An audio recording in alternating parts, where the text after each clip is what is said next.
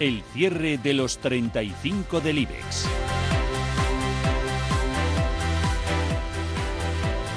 Empezamos como siempre por Acciona, que ha subido un 3,54%, ha cerrado en 97 euros con 90 céntimos.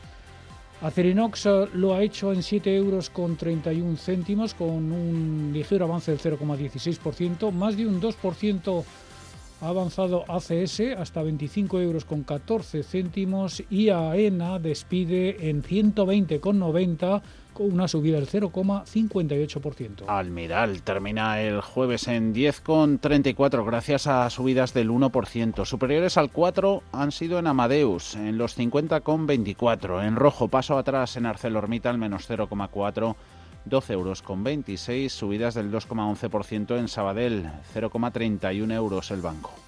Hoy Bankia ha recuperado un 2,44%, ha cerrado en 1 euro con 22 céntimos. Bank Inter lo ha hecho en 3,82 con una subida superior a los 3 puntos porcentuales.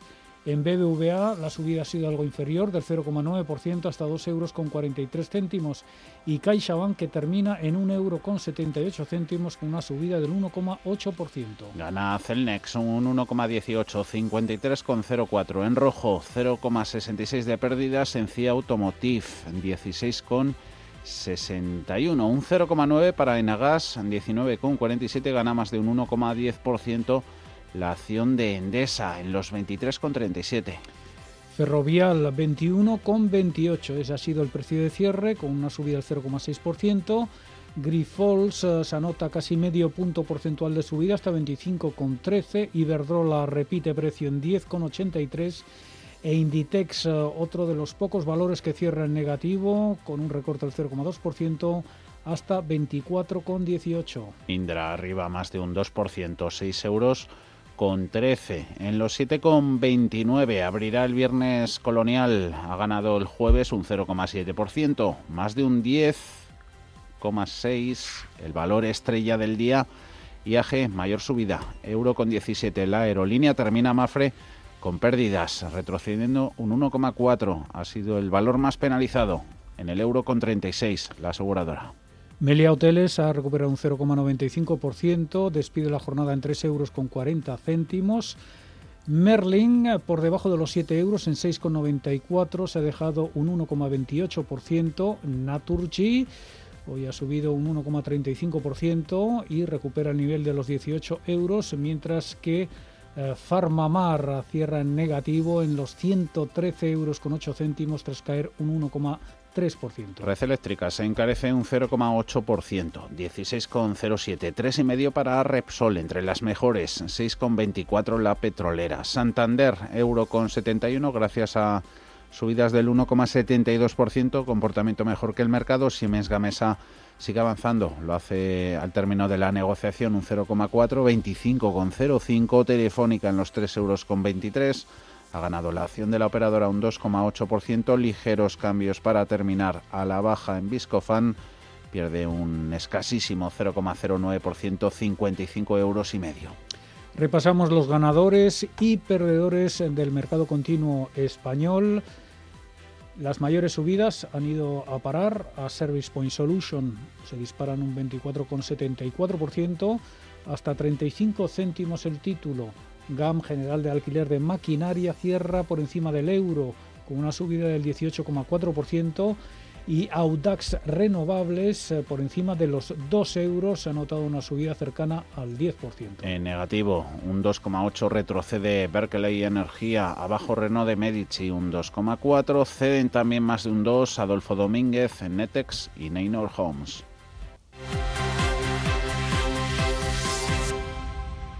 Enseguida hablamos del oro con Degusa y a continuación teléfonos, consultorio de bolsa hoy con Miguel Méndez, director general de Metagestión y con Nicolás López de MG Valores. 91 533 18 51 o 609 22 47 16 para las notas de voz y WhatsApp. En el futuro inmediato habrá bastante confusión en los mercados y ellos creen que es mejor que esa confusión empiece con nosotros. De lunes a jueves, consultorio de bolsa y fondos de inversión en cierre de mercados. Con Fernando La Tienda, Radio Intereconomía. Sintonizan Radio Intereconomía.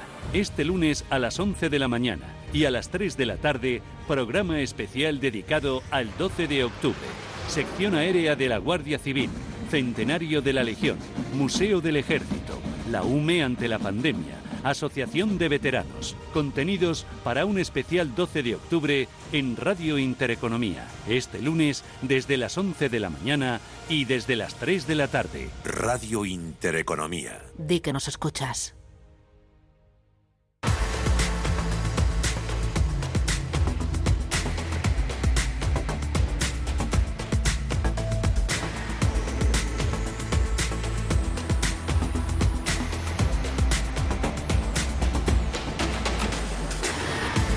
Hasta ahora 1.893 dólares por onza.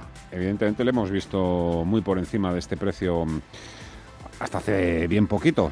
Tomás Apeldegui es el director general de Degusa. Hola Tomás, ¿qué tal? ¿Cómo estás? Muy buenas tardes. Hola, ¿qué hay Fernando? Buenas tardes, ¿cómo estamos? Bueno, pues ahí vemos al oro dando oportunidades para, para entrar.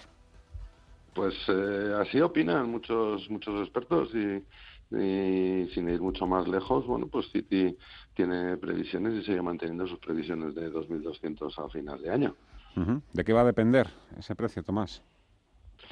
Bueno, pues eh, yo creo que todavía hay encima de la mesa pues eh, muchos muchos temas y muchas incertidumbres. Eh, por un lado tenemos las elecciones americanas y bueno, pues ver si, si sale un claro un claro candidato elegido, la previsible debilidad del dólar en función de esas medidas que bueno pues tendrán que tomar antes o después de las elecciones, pero que está claro que tienen que tomar y, así la, la, Reserva Federal lo, ha manifestado, que ellos realmente están esperando estímulos y, manifestando esa preocupación de que si no, no son eh, rápidos, pues la recuperación podría ser más, más débil.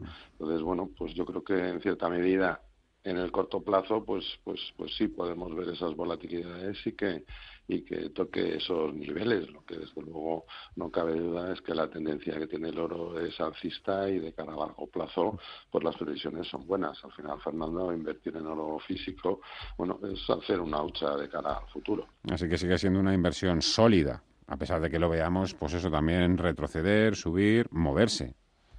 Bueno, es que también tienes que tener presente un poco eh, qué tipo de inversión pretende hacer uno. Si lo que pretendes es hacer una inversión especulativa en el corto plazo, bueno, pues efectivamente no es el oro físico tu, tu, tu producto de inversión o tu alternativa de inversión. Si lo que quieres es, bueno, pues tener un vehículo que te permita tener un, un depósito de valor a largo plazo y que, y que en cierta medida, pues cuando menos te, te, te, ayuda a preservar el poder adquisitivo, pues yo creo que es una, una buena opción. Al final no deja de ser una cesta más de esas que nos hablaba nuestra abuela, donde repartieron los huevos. Eh, recuerdo que hace un par de jueves eh, comentaba yo, te preguntaba por mm, eh, algo que se decía, o se hablaba de que había algo de escasez de, de lingotes precisamente por la elevada demanda ¿no? que, que, se estaba produciendo a todos los niveles. ¿Esa escasez ya ha sido transitoria? ¿Ya ha sido un capítulo que se ha cerrado? ¿Sigue ahí?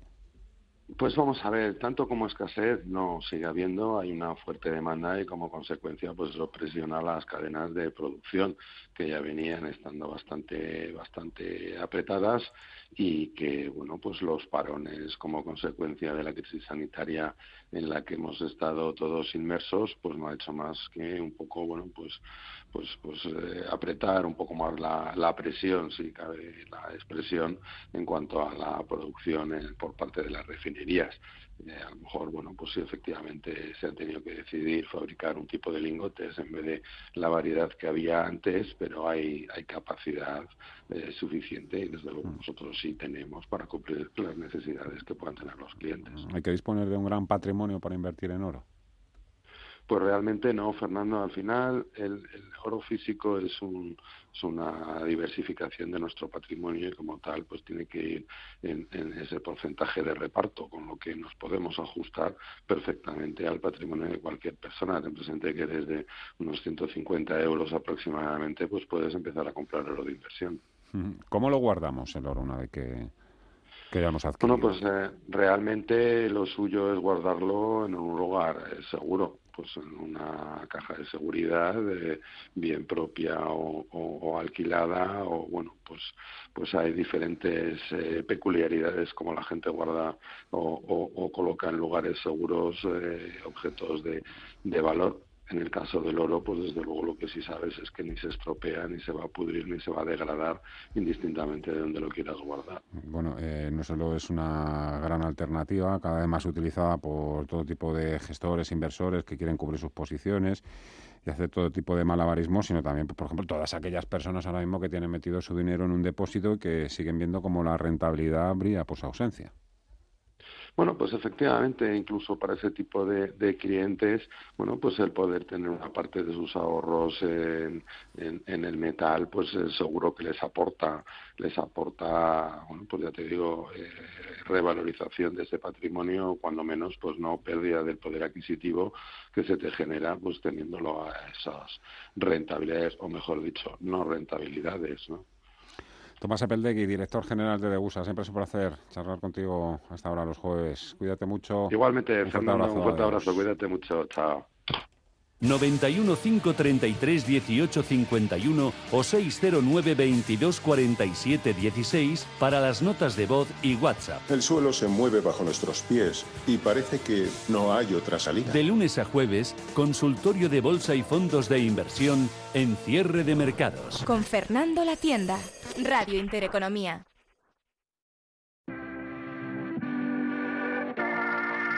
91 533 1851. Las claves de la jornada, las oportunidades de inversión, las mejores recomendaciones, valores para compra, para venta, la pizarra, IBEX 35, DAX Setra, SP 500. No dude en llamarnos 91 533 1851. Consultorio de bolsa en cierre de mercados. Hoy en el consultorio de bolsa, Miguel Méndez, director general de Metagestión. Hola Miguel, ¿cómo estás? Muy buenas tardes. ¿Qué tal, don Fernando? ¿Cómo estamos? Madre mía, qué trabajo que tienes, ¿no? Me imagino, estás ahí a tope, a tope, a tope. Además, sacando eso, un poquito de tu tiempo, te estamos muy agradecidos, sobre todo para que puedas participar con nosotros, porque sabemos la vorágine, ¿no? En la que Ahora mismo es un buen momento, ¿no? Para meterse en la bolsa. Ahora que parece que las malas previsiones económicas han empezado a descontarse, que hay un poquito de calma. Yo sé que ahora mismo hay mucho ruido de fondo, ¿no? Ahora es cuando mucha gente se queda mirando los toros detrás de la barrera, pero mm, son en estos momentos, ¿no? Cuando también surgen las oportunidades que, hay que, hay que coger. Hay trenes que, que están pasando, ¿no? Bueno, se ha animado un poco estos días y mm. bueno, el placer es mío que ya sabes que estar contigo y con el equipo de cierre siempre es un placer. seguimos trabajando con humildad y poco a poco. Mm. Bien, sí, la verdad, la verdad que leía ahora, Fernando, récord de, casos de COVID en, Italia y en Francia en, el día de hoy, mm. pero casualmente la bolsa pues empieza a subir. Yo tengo la sensación que con todo el tema del COVID de Trump, que va a retrasar una semana más, pero que vamos a llegar hasta la última semana prácticamente en récord de Nasdaq, que son los 12.200, estamos a un 6%, creo que lo pueden hacer y que es la única base que le queda, yo creo, por jugar a Trump. Y, hay una dicotomía, ¿no? El día que suben más industriales, eh, baja el Nasdaq y viceversa. Creo que la tecnología se va a seguir comportando mejor porque el COVID sigue ahí, nos guste o no, y, y favorece un poco el coronavirus o la situación de empeoramiento a la tecnología respecto a industriales. En el momento que veamos un cambio, pues los industriales volverán a tirar. Sí que hay cierto retorno a lo cíclico y un poquito a los valores value. Estos días, estos dos últimos días, eh, parece que están empezando a hacerlo un poco mejor.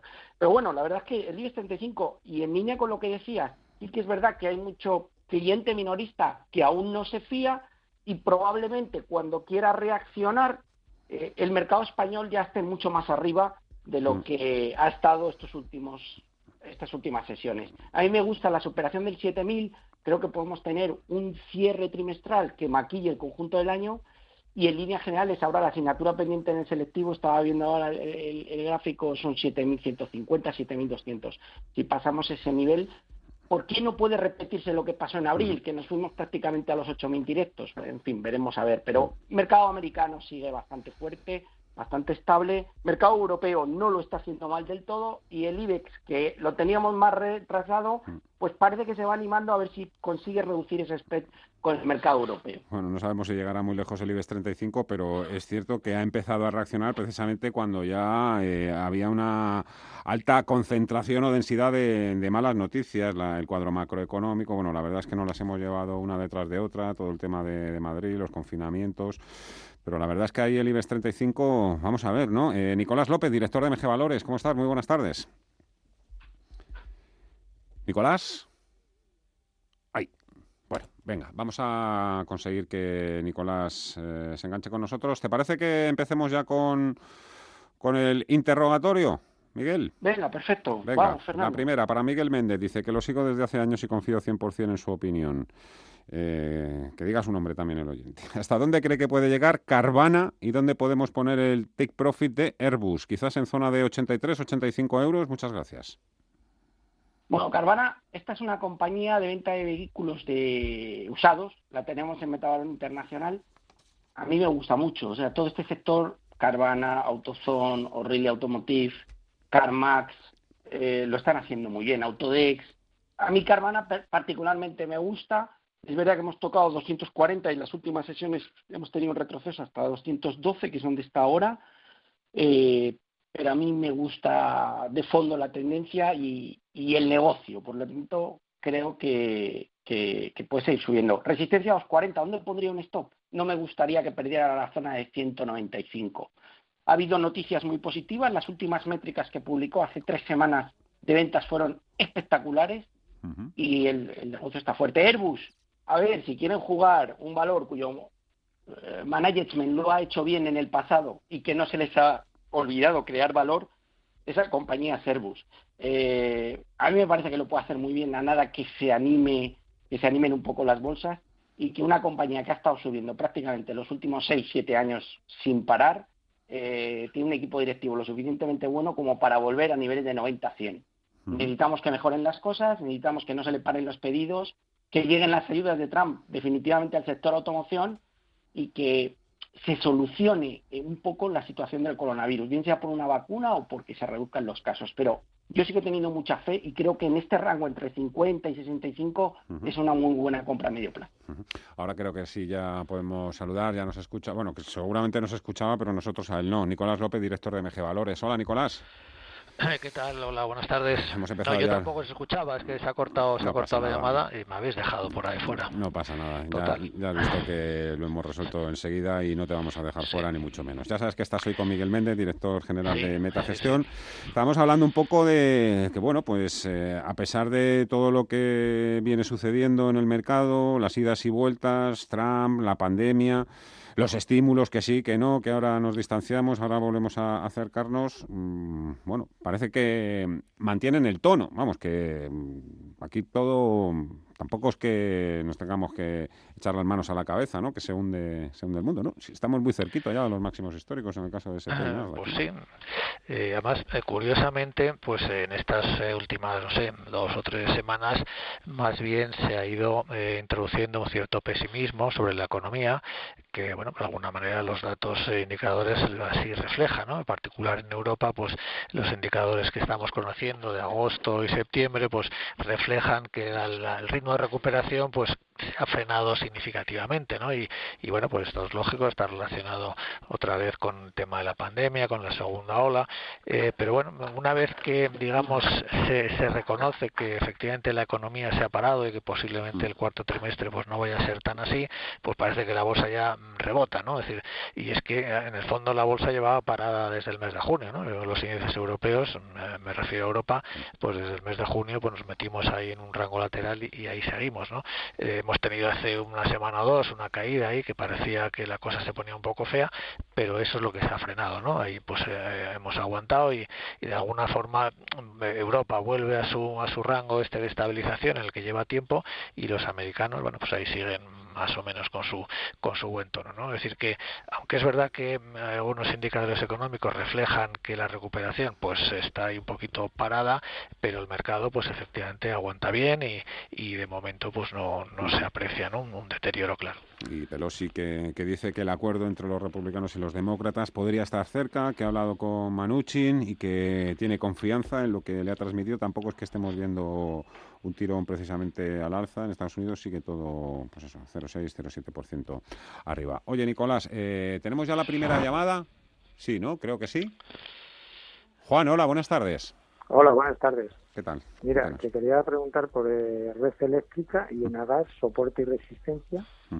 Eh, Auda, si me puede dar una pincelada que he visto que hoy se ha disparado, si lo sigo conservando. Y luego le quería preguntar esto para el señor Méndez, que siempre de los americanos. Johnson es Johnson, lo tengo hace meses comprado sobre 147, pero le veo que es que no se mueve.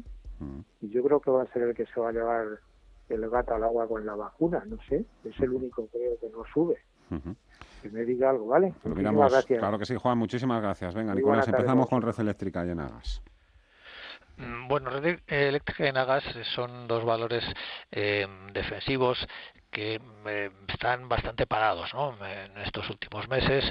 Eh, bueno, tuvieron la caída de febrero, su, de marzo, su recuperación, pero luego ahí se han quedado muy parados. ¿no? Lo que les diferencia, digamos, de, de Iberdrola o de, o de, Endesa es que eh, Red Eléctrica y Nagas pues son dos valores muy regulados y su crecimiento, el que, el que puedan tener un crecimiento así a largo plazo, depende pues de que se sigan haciendo inversiones ¿no? en, la red eléctrica y en, y en la red gasista, que eso es al final pues lo de donde sale su remuneración. Entonces, como eso está más o menos maduro en España, pues se han convertido en dos compañías sin muchas expectativas de crecimiento, con un crecimiento muy suave, con una buena rentabilidad por dividendo, así que son casi casi pues como, como un bono. ¿eh? eh tener red eléctrica y gas pues tener como un bono, eh, bueno, te dan una buena rentabilidad, desde luego un 4%, eh, es un bono con más riesgo que, que, los bonos del Tesoro, pero donde no hay, de momento no se ve que pueda haber mucho crecimiento, ¿no? entonces ahí están sin una tendencia muy definida, muy muy planitos, muy parados, ¿no? Eh, red eléctrica, pues bueno, tiene un soporte ahora de corto plazo en 15.70 y está intentando estabilizarse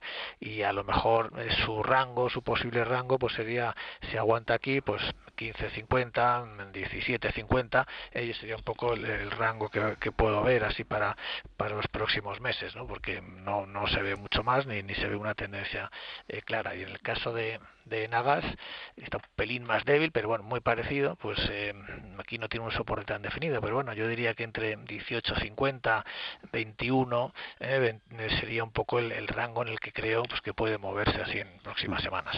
Hablemos también de, renovables, preguntaba Juan por Audax, eh, te voy a cambiar un poquito el tercio. Miguel, porque yo sé que llevas Solaria, Solaria evidentemente vosotros en el Metavalor lleváis Solaria y claro, es uno de los nombres protagonistas esta semana. Eh, ¿Vais a seguir en Solaria? ¿Hasta dónde crees que puede, que puede ya llegar, según vuestros cálculos? Sí, bueno, la posición primera prácticamente todo, todo, el año en, Metavalor. Eh, yo, sinceramente, y viendo el cierre de hoy y confiando totalmente en su CEO, en Arturo, que está haciendo un trabajo excepcional, eh, pues bueno, creo que puede buscar la superación de los 20. De momento seguimos en la compañía.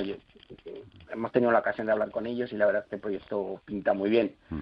Respecto a Audax, pues como sabes que especulo mucho, ayer ya tomamos una posición bastante agresiva y hoy hemos aumentado en dos ocasiones.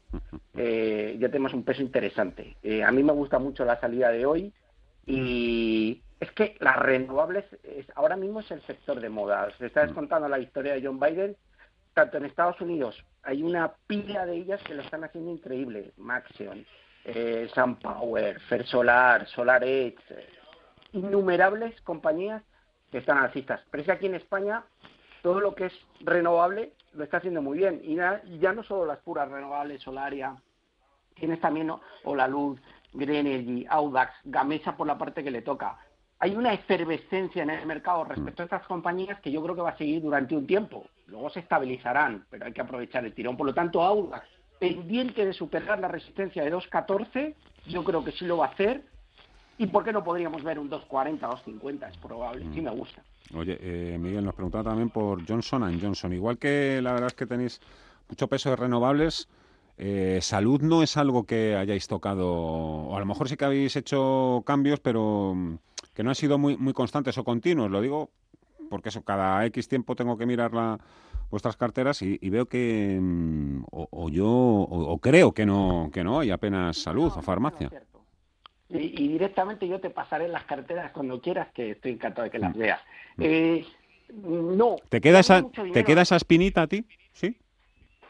Ha habido mucho dinero, sobre todo en el mes de abril, mayo, ha habido compañías americanas que han... Sí, me queda la espina, siempre que, que, que no, que no tienes algo que sube, pues te queda la espina. Pero bueno, ya, yo creo que también ha pasado un poco la efervescencia. El caso de Johnson Johnson, leí ahora que anuncia la, la- la aprobación de la Comisión Europea de un acuerdo para suministrar 200 millones de dosis de una vacuna que es candidata al COVID, de Janssen, eh, Sí. de, de unos laboratorios de Janssen.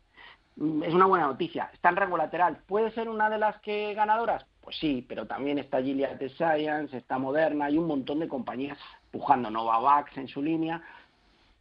Yo le diría que las mantengan, están aburridas y en rango lateral, pero ¿por qué no puede romper los 156 y irse hacia arriba? No lo están haciendo, no lo está haciendo mal. Y también los bienes de primera necesidad, por la parte que le toca a Johnson Johnson, pues también lo están haciendo bien. Por lo tanto, a lo mejor sería un poco paciente y mientras no pierda niveles de 141, 142, los mantendría en cartera.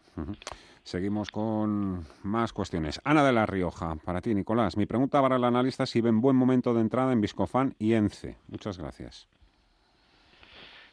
Bueno, Viscofan eh, yo creo que sí, ¿no? Es un, Viscofan es un valor más bien defensivo porque se mueve en el sector de, de la alimentación y aunque tuvo pues un tirón muy, muy fuerte recientemente ya pues lleva un tiempo eh, más bien parado y en tono de consolidación pues yo creo que sigue siendo una, una compañía interesante en, estos precios no está cerca de 55 euros que es un poco su nivel de soporte.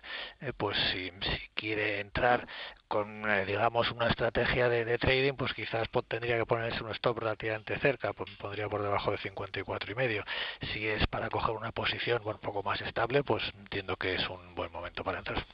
Más oyentes. eh, quería saber cómo ve Bonovia, ticker VNA, las tengo compradas a 60.38. Eh, llevaba carrerón desde marzo, dice este oyente, pero no sé si ha cambiado la tendencia. A ver qué opina Miguel Méndez. Bonovia.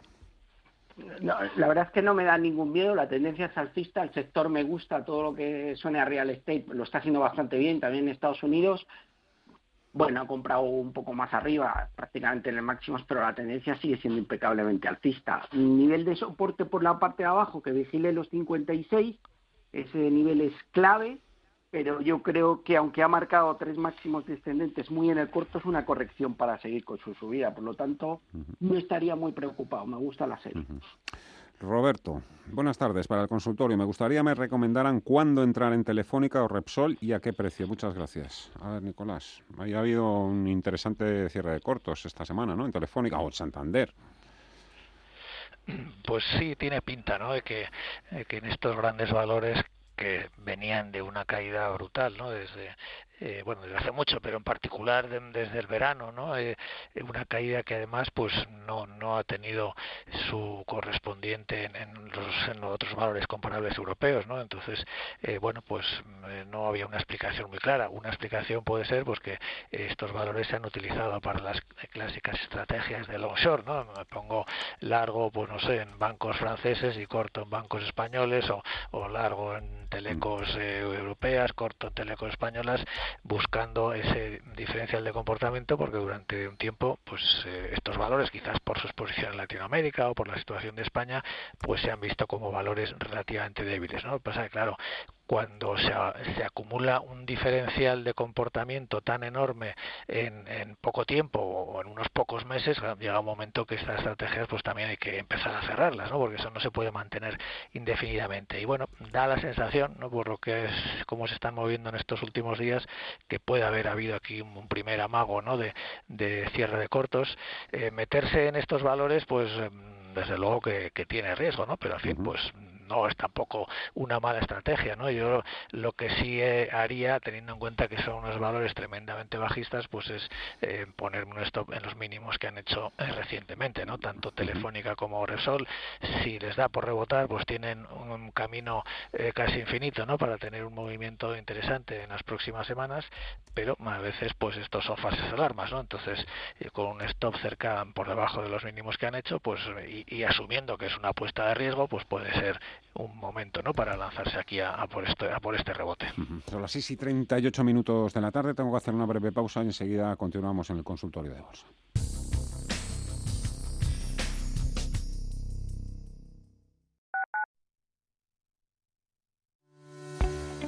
Si te decimos que en Finanbest tenemos un modelo de inversión experto basado en la remuneración variable llamado Result Investment, seguramente no lo entiendas pero si te decimos que en Finanbest solo ganamos si tú ganas primero, eso lo entiende cualquiera.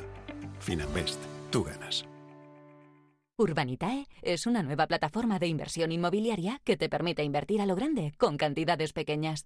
Uniendo a muchos inversores, logramos juntar el capital suficiente para aprovechar las mejores oportunidades del sector. Olvídate de complicaciones. Con Urbanitae ya puedes invertir en el sector inmobiliario como lo hacen los profesionales. Quiero alquilar mi casa, pero ¿y si los inquilinos no me pagan o no cuidan el piso o tengo quejas? Deja de preocuparte, porque en Renta Garantizada te protegen de todo. Cobrarás tu alquiler todos los meses aunque no pague el inquilino y se ocupan de la gestión del día a día. Y tú, tranquilo. Infórmate en el 910 1095 o en rentagarantizada.es. Alquiler garantizado.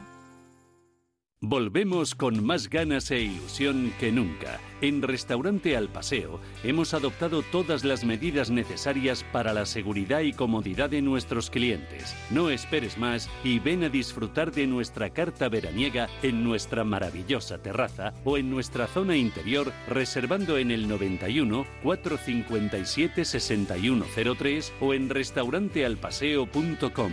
Estamos deseando volver a verte. Radio Intereconomía. Buenas tardes a todos. La jornada se las prometía Escúchanos en frecuencia modulada. En internet www.radiointereconomía.com y en la aplicación para Android e iOS Radio Intereconomía. No hay disculpa para estar bien informados.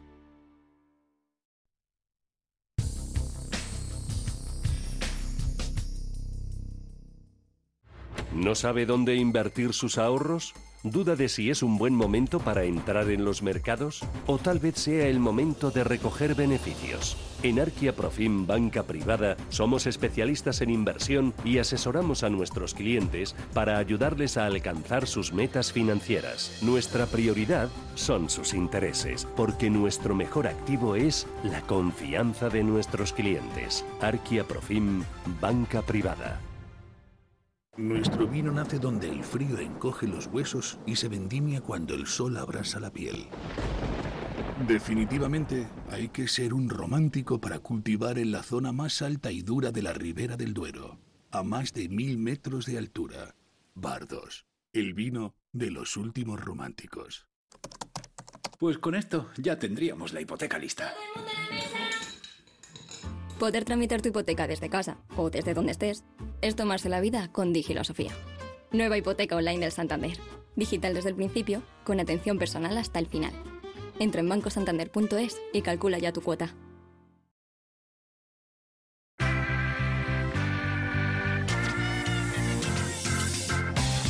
El consultorio de cierre de mercados.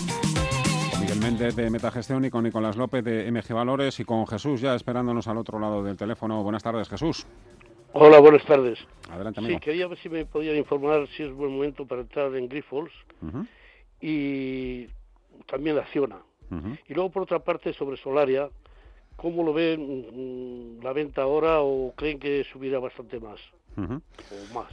Muchísimas gracias, don Jesús. Recuerdo a Jesús y a todos nuestros oyentes que luego os colgamos íntegramente el programa, eh, bien troceadito, bien dividido, para que no os perdáis o perdáis el tiempo y podéis localizar. Y aquí, la última hora del programa, pues eh, ya veréis que también hemos hecho, Miguel Méndez ha hecho una, una gran exposición solaria, que se la conoce de cabo a rabo. Grifols, eh, Nicolás, acciona. Bueno, yo eh, Grifos eh, la veo bien, es decir, ha tenido una compañía de, de crecimiento, una compañía de un, de un sector que en sí mismo es un, es un sector de crecimiento y que no tiene, que en principio no tiene un gran impacto el tema de, de- de la pandemia y en consecuencia, pues yo creo que es bueno aprovechar esta corrección que ha tenido en estos últimos meses para entrar en el valor. Eh, m- las dudas que, que ha habido, bueno, pues tienen que ver con las tasas de crecimiento que, que ha tenido en los últimos eh, dos o tres trimestres, pero en estos niveles de precio, pues yo creo que ahí ya, eh, bueno, ha ha descontado más que sobradamente esas posibles dudas. Ha rebotado recientemente en una zona de soporte muy importante, sobre los 21 euros y medio, en consecuencia, yo creo que es un buen, un buen momento para entrar. ¿Cómo ves acciona? también renovables, que estábamos hablando ahora mismo. Eh, sí, Acciona, bueno, efectivamente es una compañía... Eh, Fue de las primeras compañías un poco en, eh, en, ver todo, o adelantarse, ¿no? Un poco en la vanguardia con todo el tema de ir abandonando un poco el negocio clásico, la construcción, las infraestructuras, ir metiéndose no poco a poco, porque lo hizo además muy con mucha ambición en el sector de renovables. ¿eh?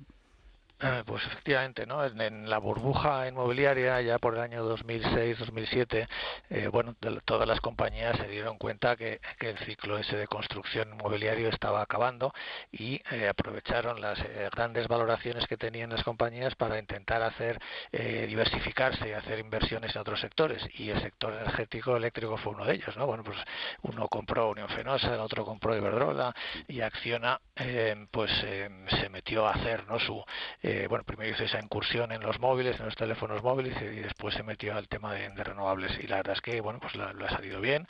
Eh, es una compañía bastante interesante, ¿no?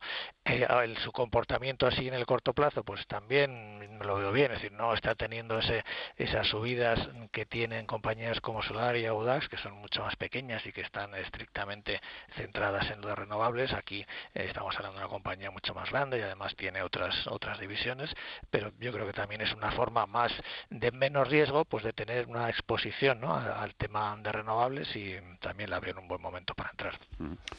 Hablemos, eh, Miguel, de American Well. Dice un oyente, quería saber si le dio tiempo al señor Méndez de mirarse un poco American Well. Vosotros sabéis lo, sabréis lo que os bueno, entre manos. No, hicieron la consulta el otro día. Vamos a ver, eh, esta compañía acaba de salir a cotizar, empezó el día 15 de septiembre. Es que todo lo relacionado con telesalud, que es lo que hace, pues está tan de moda que yo no le puedo decir que esta compañía no va a valer tres veces más o cuatro veces más de lo que cotizan. No lo sé, sinceramente. Eh, los fundamentales son buenos, pero aún están pérdidas y el futuro parece brillante, pero es eso, eterna promesa. Salió en el entorno de los 20 dólares, Fernando está en 40. No he visto mucho más, vi un poco los fundamentales y, y bueno, que es telesalud y que es la sensación o predisposición de Wall Street hacia un sector como este, la verdad es que es muy buena. Aquí en España, a nivel chiquitito en el MAP, tenemos a Health, que es un modelo de negocio también de, salud, un poco desde el domicilio, etcétera. Todas estas están yendo bien. Y lo que es servicios asistenciales en Estados Unidos, como por ejemplo a Medicis, a personas mayores, etcétera, está yendo muy bien. Solo tenemos un mes histórico, no le puedo decir mucho más, que la tendencia es muy alcista y la predisposición es buena. A ver, tenemos más compañías que cotizan en Estados Unidos. Por ejemplo, Miguel Roku, dice el oyente, las tengo compradas a 175 dólares. Un análisis, por favor. La verdad es que viendo lo que hicieron, ¿te acuerdas de la caída, Fernando, de diciembre del 2018, tan fuerte que hubo y tal? La cena de Nochebuena. Sí, de los 800 puntos. 26 dólares tocaba Roku, está a 222. Pero es que están imparables todo el sector, Netflix, Roku, lo están haciendo muy bien. Si volvemos a una situación en la que en Estados Unidos se empieza a cerrar, aunque no sea un cierre como el de marzo, todas estas compañías van a volver a hacerlo bien. A mí me gusta, la tendencia es súper alcista. ¿Y a qué nivel nos ha dicho que estaba comprado? Pues a ver, te lo digo ahora mismo, las Rakus...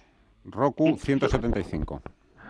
Pues muy fácil. Si pierde niveles de 200 7, yo pondría ahí el stop. Mientras tanto, déjelo y vaya ajustando el stop, el stop según va subiendo. Está cotizando a 222, por lo tanto ya ahí se asegura prácticamente un 10% de beneficio y sí que tendría un stop en 207. Venga, eh, continuamos. Estados Unidos, ticker NAC. Northern Dynasty Minerals. Le agradecería análisis de la misma. Enhorabuena, gracias, Javier de Guecho. Miguel, NAC. Bueno, ¿Tienes el ticker? Sí, N de Navarra, A de Andorra, K de kilo. Vale. Minería eh, canadiense, 570 millones de market cap, con lo cual es chiquitita, eh, están pérdidas, con ROEs negativos y con unas eh, cuentas preocupantes. Es decir, si destripamos la compañía, yo aquí no pondría el dinero. Ahora bien, está cotizando en 1.16. Pues mire, es que esto viene bajando prácticamente, estoy viendo todo el histórico. ¿Que estas compañías pueden volver a tirar? Sí, pero si tuviera que jugarme el dinero en minería, me iría, a un United States Steel, por ejemplo, que está en los 8 dólares, allí subía un 8 o 9%, o a Cleveland Cliff, es decir, busquen minería, pero un poco más sólida. Esto es una apuesta, una carta que le puede salir o no le puede salir. Sin más. A ver qué, qué os quiere preguntar Juan. Buenas tardes, Juan. Hola, buenas tardes. Adelante. Eh, quiero quiero plantear a los dos analistas si ahora mismo es buen momento para entrar en la bolsa española, ahora que se está mm, el IBE levantando un poco, y en ese caso que me diga cada uno de ellos tres acciones, como para tres o cuatro años. Gracias. Muchísimas gracias, Juan. Eh, os voy a dar, si queréis, más tiempo al final y hacemos también una, una pizarra dos por uno con lo que traigáis y a ver qué también qué, ideas se os pueden ocurrir para un poco para guiar a Juan en, en sus temas. Vamos a seguir con más. Vamos a ver por aquí, Roku. A ver. Mm, mm, mm, a ver, está. Eh, tírame una nota, anda, Paul. Hola, buenas tardes. Soy Ignacio y quería preguntar a los especialistas sobre un valor del Reino Unido con ticker AHT. Gracias, un saludo. Y nada más. Con esos datos, Nicolás, no es una trampa, ¿eh? Te prometo que... Con estos datos, pues veo que es eh, una compañía de alquiler de equipos eh, industriales, de equipos de construcción.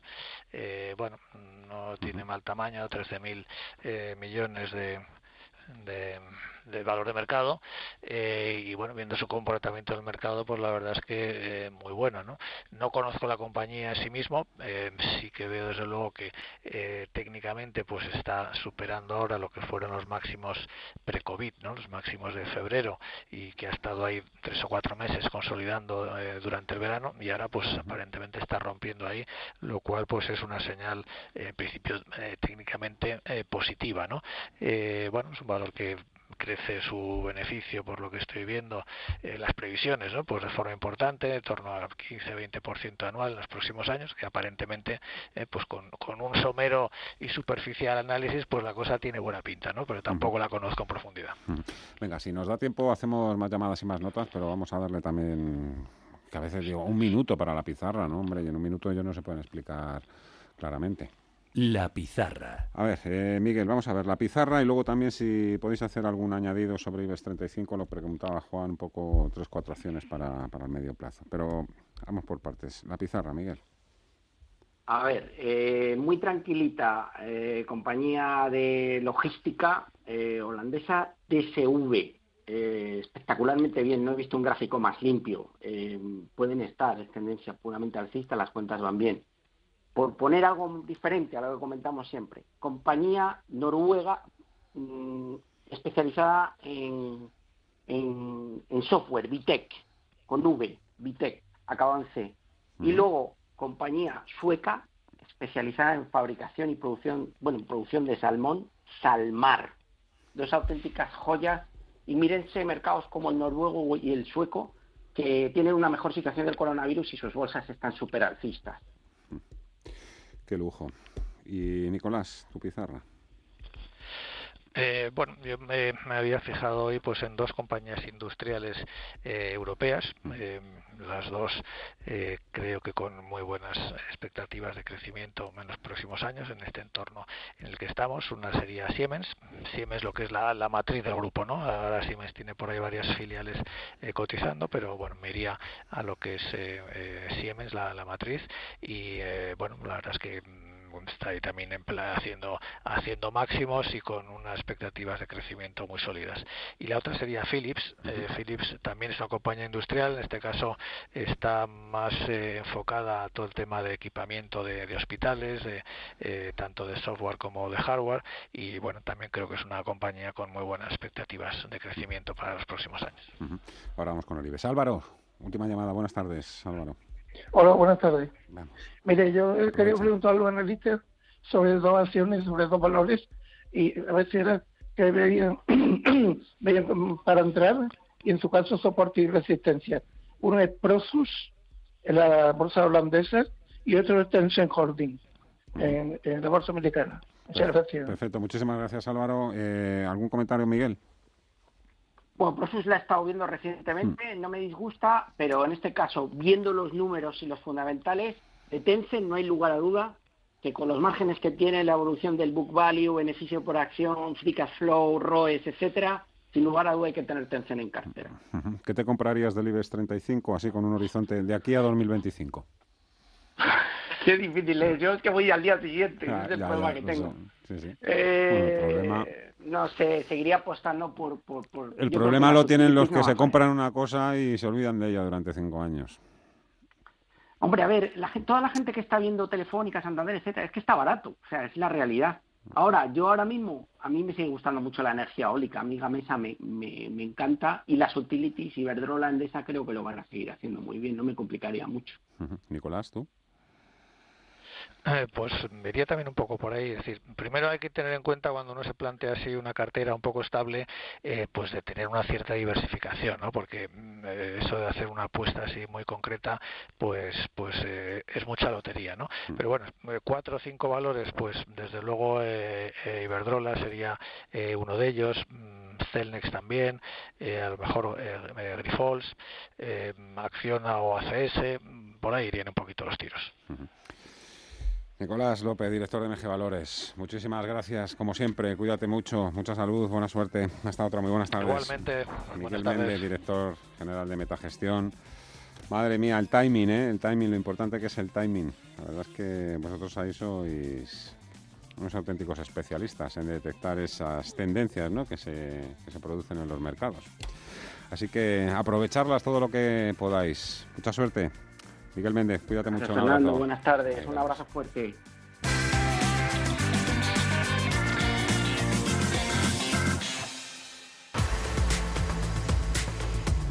Venga, que llega mañana viernes y la agenda. Sí, por fin viernes 9 de octubre, la principal referencia en nuestro país va a ser la publicación de los datos de compraventa de viviendas de agosto. Pero se va a hablar de otra cosa mañana. Bueno, eh, mañana también eh, se reúne el presidente del gobierno, Pedro Sánchez, y el rey Felipe VI. Coinciden de nuevo en un acto en Barcelona, pero está claro que se va a hablar de confinamientos, eh, como no, en la capital de Madrid. veremos a ver en qué quedan esas eh, restricciones. Y fuera de nuestras fronteras, eh, pues la atención se dirige a las cifras de producción industrial en Italia, Francia y Reino Unido.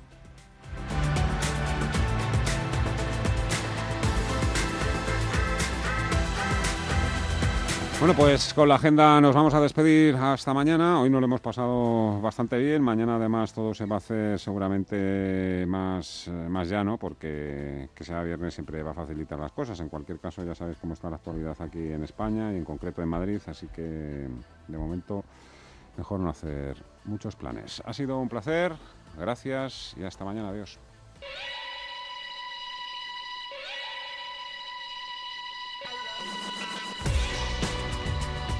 Los mejores expertos.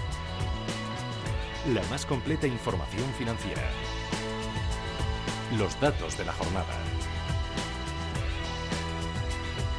Cierre de mercados. El espacio de bolsa y mucho más. Con Fernando La Tienda.